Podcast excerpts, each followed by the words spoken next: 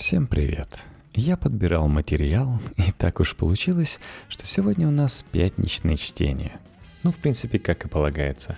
Даже у меня здесь уже пятница. Молчаливый выбор самки. Как красота влияет на эволюцию. Иногда в природе эстетические качества становятся важнее практических навыков. Текст Анастасии Макаровой на Репаблик.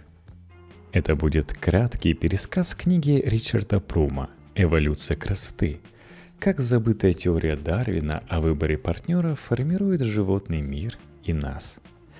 Если говорить о контексте, то Ричард Прум – профессор орнитологии Ельского университета, который полжизни провел в экспедициях, то изучая маленьких птичек-монокинов у подножия Ант, то восстанавливая окрас перьев динозавра, найденного в Китае – Увлечение птицами, многообразием их брачных ритуалов и украшений привели его к размышлениям о роли красоты в эволюции видов.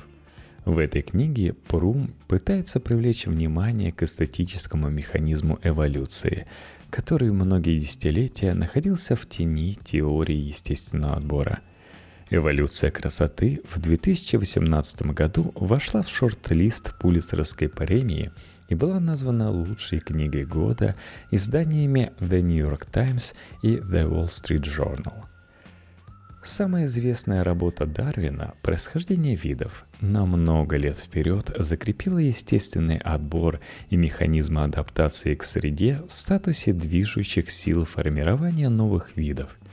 Позже Дарвин опубликовал книгу «Происхождение человека и половой отбор», в которой высказал, возможно, еще более шокирующую идею, чем происхождение человека от обезьяны. В процессе полового отбора он выделил два отдельных друг от друга механизма, влияющих на ход эволюции. Во-первых, закон борьбы, когда самцы сражаются за доминирование над самкой. В результате животные вооружаются рогами и шпорами. Во-вторых, любовь к прекрасному – когда особи одного пола, чаще самки, на основе своих эстетических предпочтений выбирают партнера. Так появились птичьи трели, причудливое оперение и брачные танцы. Дарвин предположил, что единственной причиной возникновения красоты в природе может быть удовольствие наблюдателя, то есть самки – и больше никакого практического смысла в длинных хвостах и причудливых хохолках нет. Критерий отбора самка-самца исключительно эстетический, и с течением времени ее выбор закрепляет определенные признаки во внешности самцов. Если описанный закон борьбы двух самцов приняли с восторгом, то теорию эстетической эволюции нещадно критиковали – в викторианскую эпоху предположение о том, что животные могут быть активными участниками собственной эволюции, а не только подстраиваться под условия среды, делать выбор, иметь чувство прекрасного, казалось смехотворным.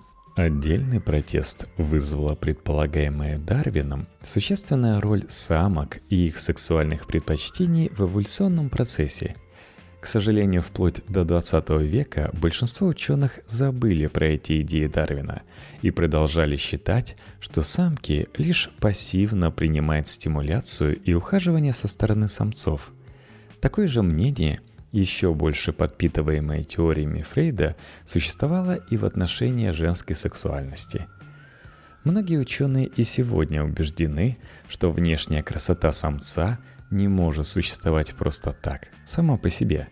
Это зашифрованное послание самки о его физических данных – здоровье, выносливости, отсутствие паразитов и заболеваний, передающихся половым путем. Но этим нельзя объяснить всего многообразия сексуального арсенала птиц. Например, роскошное оперение фазана аргуса с очень сложным рисунком – Неужели каждое кажущееся объемным пятно у него на перьях несет какую-то информацию? К тому же, если бы самец должен был просигнализировать самке о своих физических возможностях, то танец у Аргуса был бы гораздо более сложным, быстрым и энергичным. Только в середине 20 века биолог и генетик Роберт Фишер высказал предположение, что окраска и другие отличительные черты самцов развиваются параллельно с пристрастиями самок. Если самка выберет самца с наиболее длинным хвостом, то ее потомство мужского пола, скорее всего, унаследует эту сексуально привлекательную особенность. Если и другие самки в будущем тоже предпочтут партнеров с длинными хвостами, то у этой первой самки большее число потомков, внуков и правнуков будет сексуально привлекательными. А значит, она отлично выполнит свою генетическую задачу. В процессе выбора меняется не только украшение, но и предпочтение самок. Это и есть тот важнейший двусторонний процесс, постоянная взаимосвязь желания и красоты, на которой основана эстетическая эволюция. Монокины – семейство птиц, представители которого встречаются почти по всей Южной Америке. Около 15 миллионов лет подряд самки монокинов выбирали самцов. У одних видов это привело к ритуальным танцам, у других – к групповому такованию – а у красношапочного монокина к изменению скелета. Этот вид монокинов способен издавать специфический звук крыльями. Для того, чтобы звук хорошо резонировал, в ходе эволюции у красношапочного монокина кости крыльев из тонких, полых и легких, как у всех остальных птиц на планете, превратились в утолщенные, заполненные кальцием кости с выступами – так как скелет эмбриона закладывается раньше, чем половые признаки, то у самок кости выглядят точно так же, но частично полые. И хотя мы пока не знаем, влияет ли негативно утяжеленный скелет на полет монокинов, но он точно не прибавляет им скорости и маневренности. Это один из многих примеров, когда сексуальное преимущество важнее адаптации в среде – Анализ сохранившихся окаменелостей показал, что перьевой покров начал развиваться еще у динозавров из-под отряда тероподов. Скорее всего, у него не было никакой функции, кроме эстетической. При этом перо прошло длинную эволюцию от полых трубок, пуха и до летательных перьев.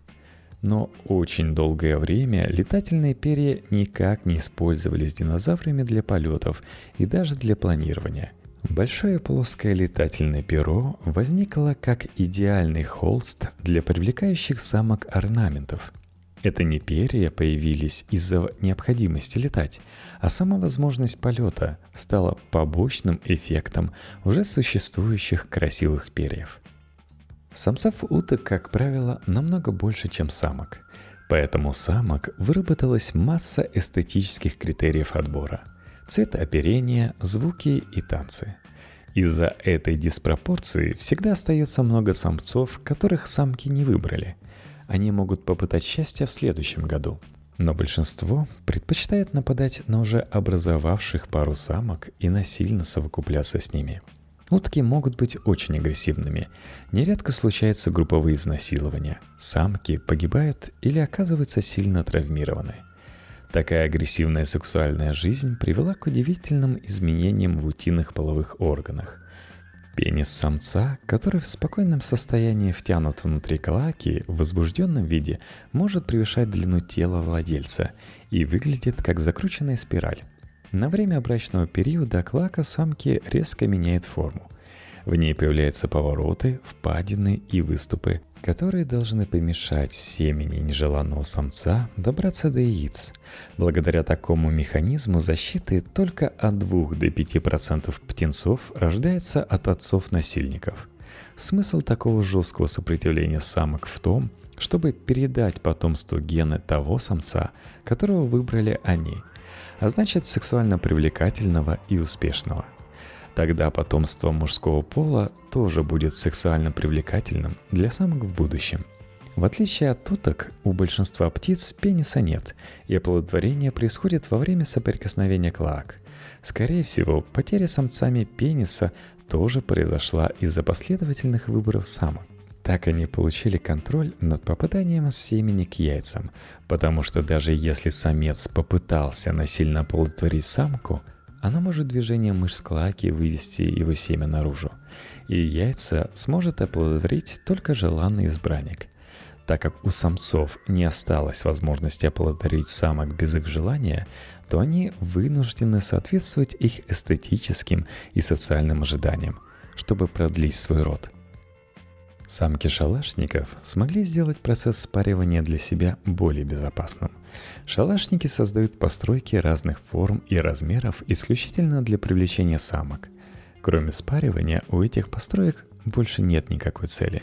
Более того, мастерство самцов-шалашников в дальнейшем никак не пригодится, потому что они не участвуют ни в постройке гнезда, ни в выращивании птенцов – Причудливые конструкции шалашники украшают цветами, семенами, ягодами, камушками и даже яркими крыльями насекомых.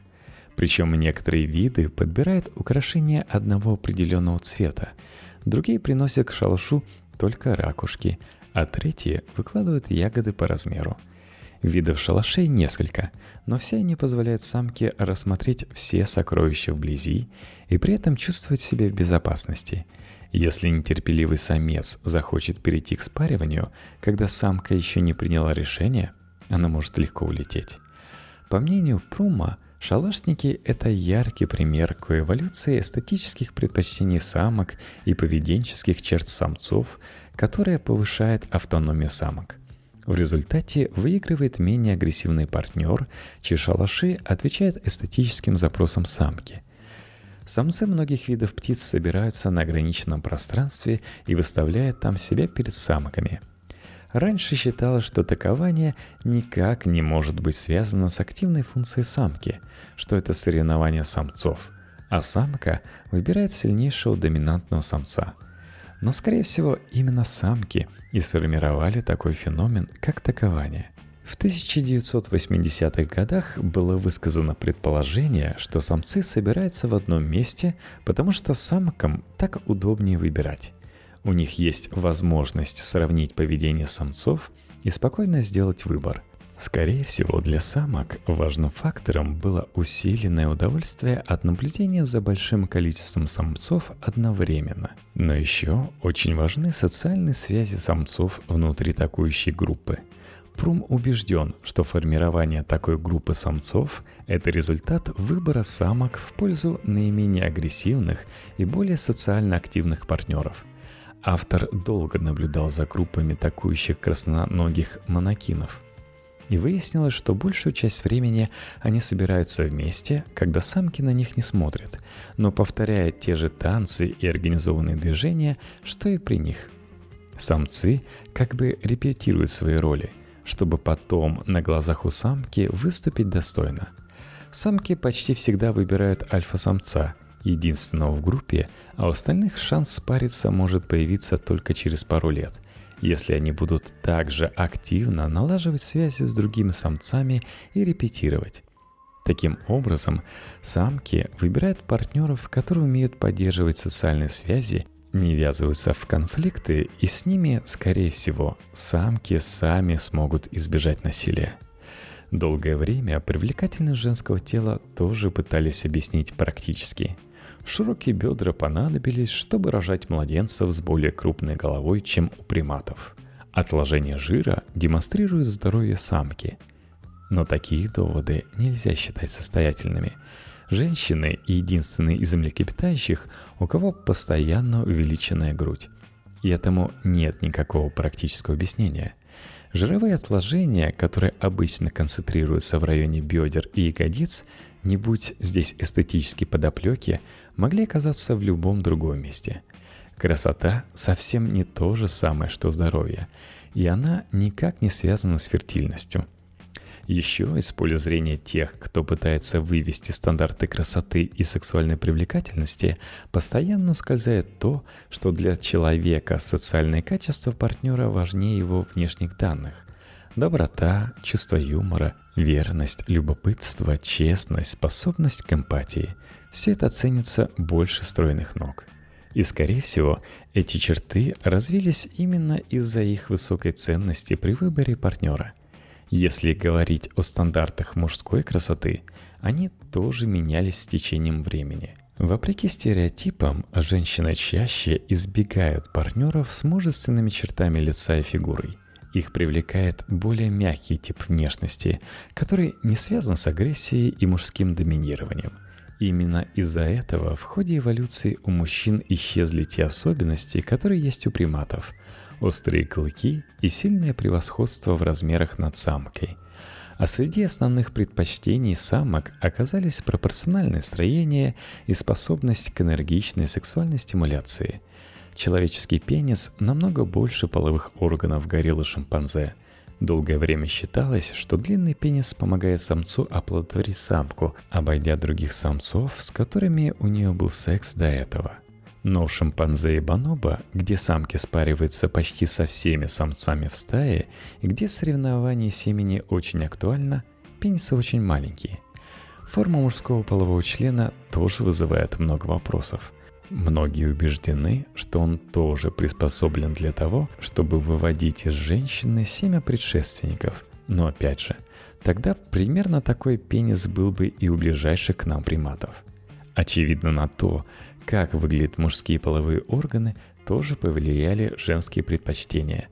Большая по сравнению с приматами мошонка, крупный пенис без внутренней кости сформировались потому, что самкам нравилось оценивать их внешний вид, нравилось, что органы самцов на виду. Что касается формы полового члена, то, видимо, она доставляет наибольшее удовольствие женщине. Конечно, этот признак проявляется уже в процессе совокупления – но у людей секс не всегда связан с потомством, поэтому и половой отбор после первого полового акта не заканчивается. Мужской оргазм связан с эякуляцией, но в то же время он намного сильнее, чем у приматов. Задачей женского оргазма долго считали поддержание связи внутри пары. Идея «хороший секс, крепкий брак». Но исследования показали – что возможность и желание женщины испытывать оргазм не менее мощный стимул искать связи на стороне. Были попытки доказать связь между плодовитостью и способностью испытывать оргазм. Но тогда в ходе эволюции у мужчины появились бы специальные приспособления, чтобы гарантировать оргазм и повысить шансы оплодотворения. Согласно же теории Прума, Женское сексуальное удовольствие и способность к оргазму появились, потому что женщины неосознанно выбирали мужчин с чертами, наиболее сексуально привлекательными для себя. Так же, как их предпочтения изменили мужское поведение, так и удовольствие, получаемое женщинами во время повторяющихся контактов, стало более интенсивным – Длительность полового акта тоже результат эстетической эволюции. В этом нет никакой практической функции. Оплодотворение может произойти и после полового акта в несколько секунд. Все мы привыкли считать, что искусство – плод человеческой деятельности, но Прум предлагает расширить рамки нашего восприятия и преодолеть антропоцентричный подход ко всему. Как когда считалось, что Вселенная вращается вокруг Земли, так и сейчас – Большинство продолжает считать, что все самое прекрасное сделано руками человека. Если воспринимать искусство как результат постоянного взаимодействия зрителя и его желаний с Творцом, то птичьи трели, и цветы, и фрукты, и брачные танцы – это все искусство, которое рождается в миллионах биоарт-сообществ – и будущее, вероятно, за признанием некой постчеловеческой идеи искусства и красоты, которая вместит и то, что происходит в театрах и галереях, и то, что каждую минуту творится вокруг нас.